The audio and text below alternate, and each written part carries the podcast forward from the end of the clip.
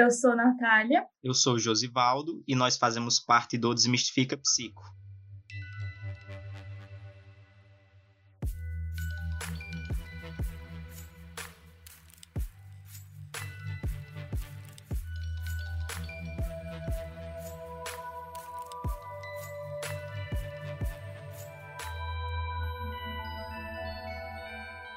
E hoje temos como assunto a xenofobia, que é um tipo de preconceito caracterizado pela aversão, hostilidade ou repúdio ao que difere do visto como aceitável socialmente. É, basicamente, a xenofobia ela desvela é, uma aversão, um medo, uma repulsa ao que difere ao que difere ao outro. Por exemplo, o estrangeiro, o migrante, o diferente e tudo mais. É sempre numa lógica nesse sentido. É, tem, tem uma, uma definição do bem curta do, do Alto Comissariado das Nações Unidas, é, o Alto Comissariado das Nações Unidas para os refugiados, que eles colocam assim, é, que a xenofobia são atitudes, preconceitos e comportamentos que rejeitam, excluem e frequentemente difamam pessoas com base na percepção de que eles são estranhos ou estrangeiros à comunidade, sociedade ou identidade nacional. É, e aí, enfim, esse, esse tema,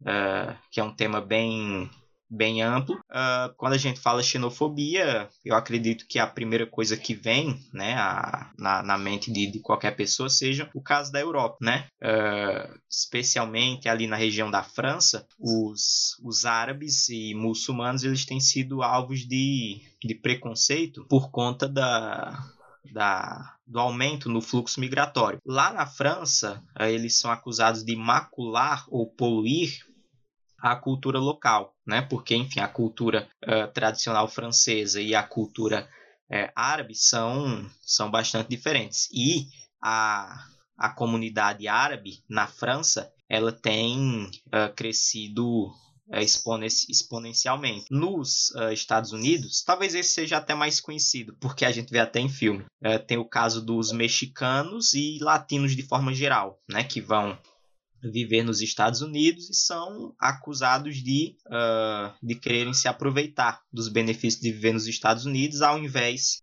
de, de ganhar vida nos seus próprios países. E é, para fechar o, o, exemplo dos Estados Unidos, tem os, uh, os uh, árabes e muçulmanos, que são todos eles taxados de terroristas, né? Tanto que é, quando é, acontece um. É, é interessante é, a gente fazer notar isso. Quando tem um, um atentado, por exemplo, numa escola ou num cinema, de um jovem que é ocidental, é, a mídia destaca que se trata de um louco, de um psicopata, né? de um perturbado, nos dizeres da, da mídia. E aí vão lá e fuçam a família da pessoa e tal. Se for alguém do, do Oriente Médio, aí necessariamente já é um terrorista, né? Isso é um, é um exemplo de, de xenofobia. O louco disso é que quando a gente vai pegando essa questão histórica, a gente, quando a gente pensa, por exemplo, na Primeira e na Segunda Guerra Mundial, isso é muito expressivo, principalmente na Segunda Guerra. Porque, assim, depois da Primeira Guerra, a Alemanha teve muito, teve muito ódio envolvido ao estrangeiro, ao judeu, como se a culpa por eles estarem na, na situação que estavam fosse do, do estrangeiro, do judeu e tudo mais. E aí, na Segunda Guerra, esse ódio foi altamente direcionado a, essa, a esses povos que foram vistos como culpados pela decadência do, da Primeira Guerra. Então, essa expressão do próprio nazismo, dessa noção do, da raça pura, a raça ariana, aquela raça que é igual, todo mundo é igual, não tem diferença nenhuma, todo mundo segue o mesmo padrão, era o que mais se sobressaiu nessa, na Segunda Guerra Mundial. E a gente acaba retomando isso até hoje em dia, porque, por exemplo, como o Josivaldo trouxe nessa né, questão da gente, das pessoas associarem é, a cultura muçulmana ou as pessoas muçulmanas a, a questão do, do terrorismo e tudo mais, sendo que uma coisa não tem relação com a outra, é, não tem como você fazer um, uma relação direta sobre isso, mas a gente associa. Então, essa questão xenofóbica, essa questão do, do, da aversão ao diferente, ela é muito presente. Mas por que a gente tem tanta aversão ao diferente? Porque o social tem tanta aversão ao diferente? Porque o diferente ele é visto como uma ameaça ao social. Porque o diferente ele esse, ele não vai é como se ele não fosse defender o social que já está ali. Mas isso não tem nada a ver. Tem muito disso de tipo quando a gente pensa na noção do estrangeiro, na noção do imigrante, é como se ele fosse uma ameaça àquele contexto específico.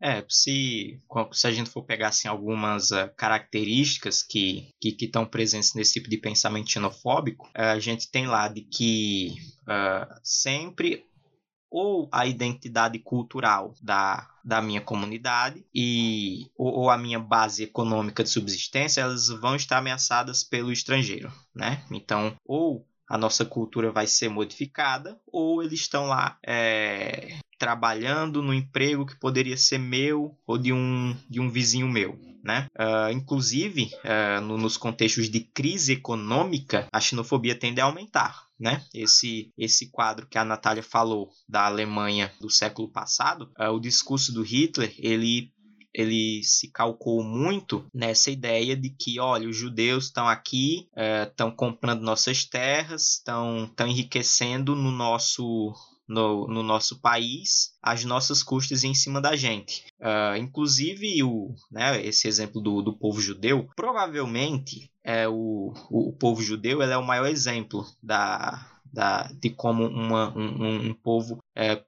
sofre xenofobia, porque como eles... É, é, eles, enfim, há, há, um bom tempo atrás perderam a, a, a terra natal deles, foram expulsos e tiveram que se espalhar pelo mundo. Sempre que um, um grupo judeu chegava num, numa determinada cidade, num determinado é, estado, é, eles eram o, o bode expiatório favorito do, do, do povo local né? Tanto que é, o, o, antissemitismo ele, ele é, um, ele é um, um, um, tipo de xenofobia específico, né? Que é a xenofobia ao, ao povo judeu. E, e é interessante que a, a ideia de, de bode expiatório, né? Que, que, que, é uma expressão que às vezes a gente usa sem saber exatamente o que significa, uh, é algo meio, meio intuitivo. Uh, o povo judeu é, eles faziam uso, né, na, na sua tradição, do bode expiatório né? Que, que é, é, era é, esse esse hábito também era cultivado na Grécia Antiga, nos, nos festivais do, do, deus Dionísio, mas no mundo hebraico também. Né? No caso, é, as pessoas faziam ritual e eles como que colocavam a, as atitudes condenáveis e, o, e, os pensamentos condenáveis, eles a, a, atribuíam ou, enfim, colocavam, né, entre aspas, num bode e,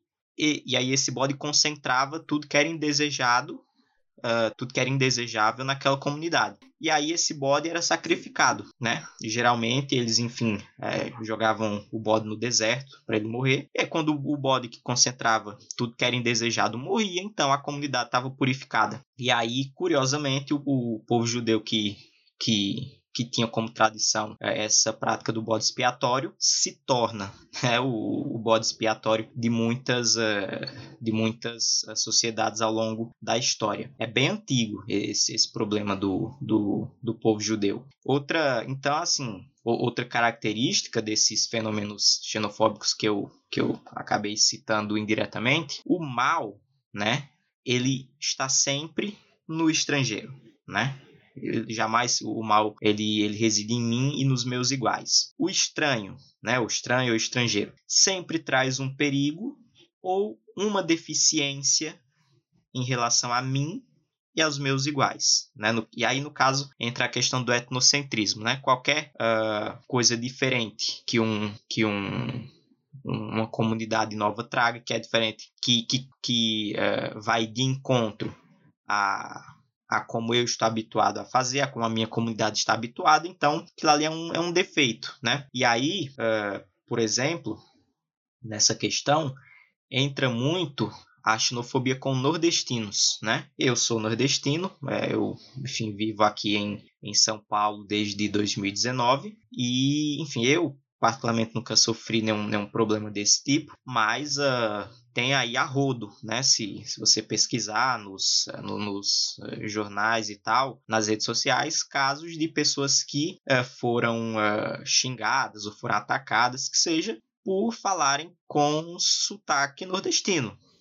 Que uh, não é uma, o sotaque de uma pessoa não, não, não ameaça a identidade cultural de, de nenhuma comunidade, não ameaça a base econômica de, de nenhuma sociedade, mas o sotaque, por ser diferente, incomoda, né? E aí uh, é tratado como se fosse um sotaque errado, né? E e tem aquela coisa também de que o, o nordestino vem aqui para São Paulo para roubar o, o, emprego dos, dos habitantes do, do local. Uh, enfim, uh, tem, tem, tem muita coisa aqui da, da, do estado de São Paulo que foi construída por nordestinos. Né? Então, ao invés de haver uma certa gratidão, um, um recebimento mais é, caloroso assim por parte de algumas pessoas, acontece o contrário, né? Acontece a, a, a xenofobia. Isso que fica claro, em alguns casos, né? Eu acho que uh, a,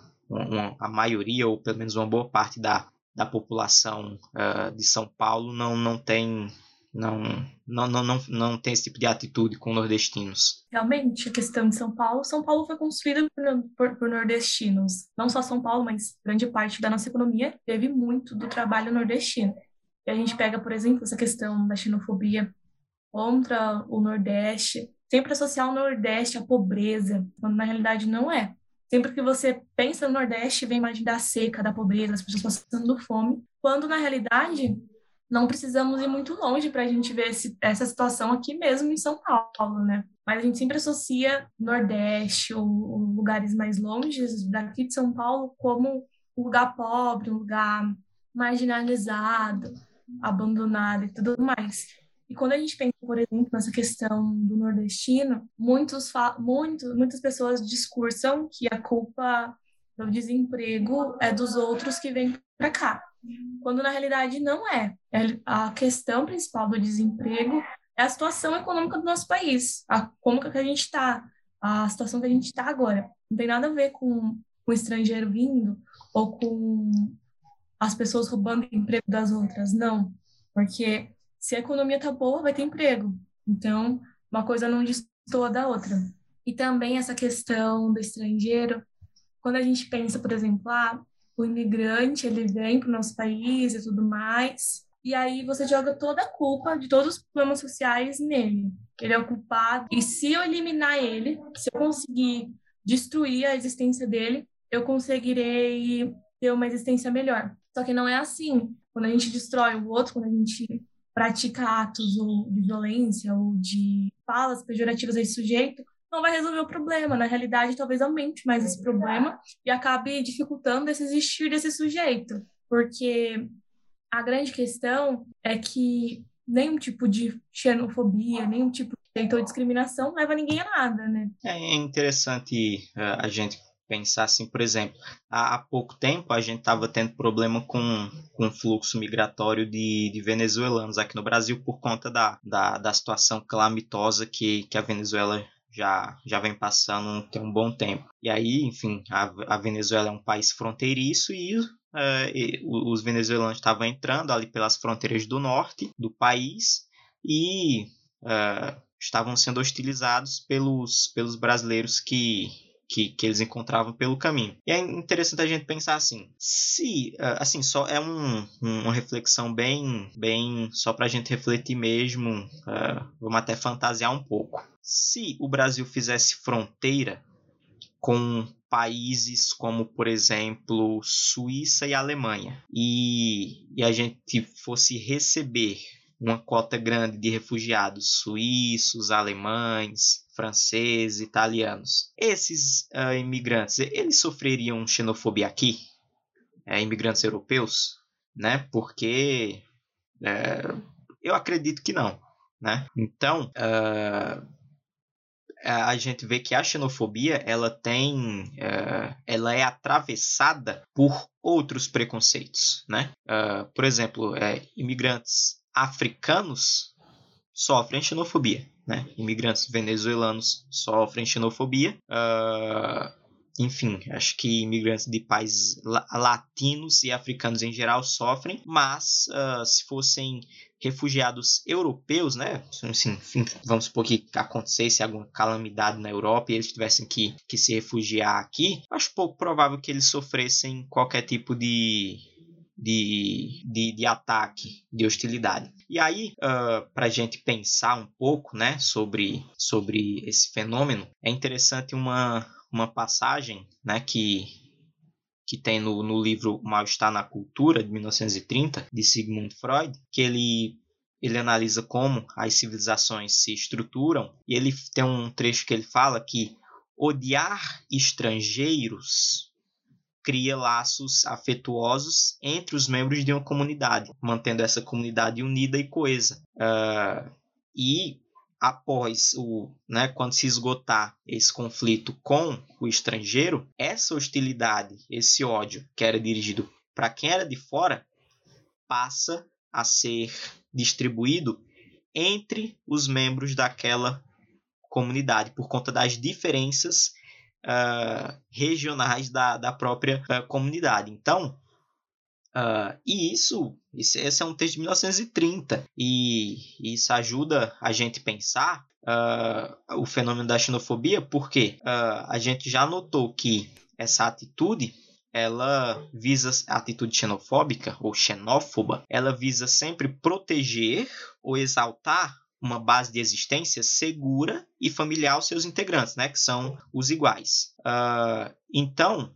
essa essa ideia, né? Uh, essa ideia bem assim, bem psicodinâmica mesmo, de que a gente direciona o ódio para o que é de fora e mantém coeso uh, os laços com os nossos iguais, ela é bem pertinente. E assim, a gente pode dizer também que a xenofobia ela é fruto de insegurança, medo e uma boa uma boa dose assim de ignorância, né? Porque quando você não conhece as, eh, as culturas uh, estrangeiras, uh, e quando a gente fala cultura estrangeira, uh, acho que não sei se isso já ficou claro ou não. Quando a gente fala estrangeiro, não é necessariamente pessoas de países diferentes. É, o estrangeiro é alguém que não pertence à sua comunidade imediata. Por exemplo, se você é de São Paulo, as pessoas do Nordeste são estrangeiras, né? São forasteiras. É, então, é, são problemas é, de um, de um país para o outro, mas também podem ser problemas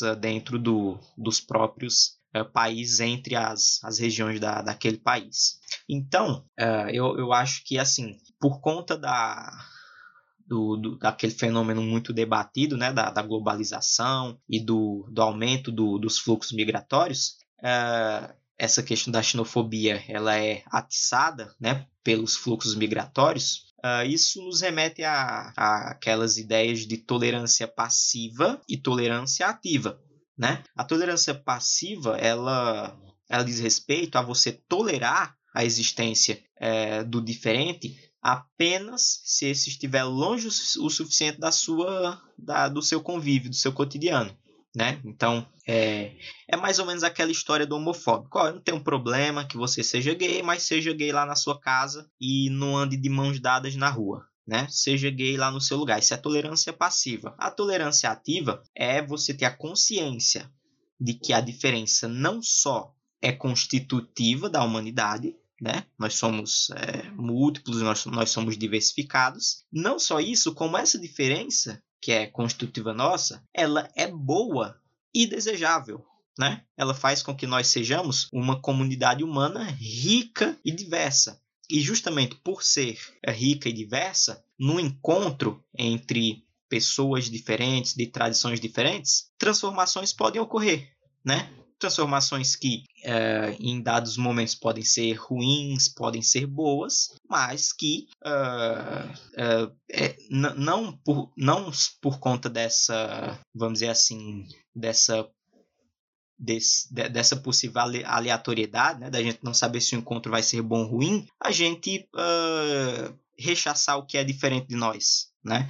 Eu acho que essa é uma, uma postura bem, bem pobre é, diante, da, diante da, da complexidade da vida. Sim, contar que a partir desse encontro com o outro que a gente se, se estruturando enquanto sujeito, porque se o outro é igual a você, apesar que isso é praticamente impossível haver alguém igual a você, não há essa questão da mudança, essa questão da aprendizagem de coisas novas. Então, você vai estar tá só cristalizado no mesmo, na, mesma, na mesma identidade. E a identidade ela não é cristalizada. A gente vai vivendo, a gente vai aprendendo coisas e a gente vai se alterando, vai mudando. Então, quando a gente pensa nessa noção, na ignorância humana, nessa noção de que, tipo, eu tenho que ignorar o outro, esse outro ele é diferente de mim, e ele tá errado, e o que tá certo é o que eu sigo, o que tá certo é o que eu, eu digo, e o que o meu grupo acha, eu acabo sendo ignorante, eu acabo sendo é, até sem noção do que está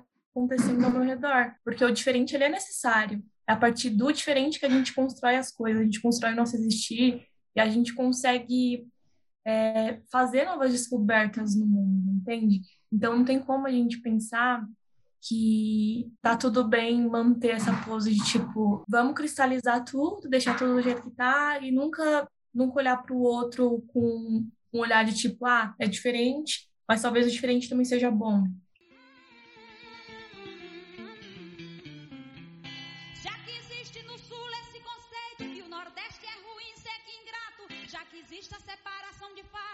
Preciso torná-la de direito. Sim, isso é aquela coisa, né? Somos, somos um eterno devir. Uh, bom, esse foi o quadro de hoje, foi o tema de hoje, né? A discussão sobre xenofobia. Uh, a gente uh, traz alguns temas aqui que são que já são bem conhecidos, uh, mas só para não deixar a peteca cair, né? Só para não deixar o, o tema que é importante não não passar em branco, né? A gente relembra, a gente espera, enfim, trazer alguma alguma ideia, alguma reflexão que que possa ajudar a dar uma uma clareada no assunto. Uh, se uh, vocês tiverem alguma sugestão de novos temas, vocês mandam uh, na DM do arroba Desmistifica Psico, que é a nossa página lá no Instagram. E por hoje é só. Um abraço para todo mundo. Beijo.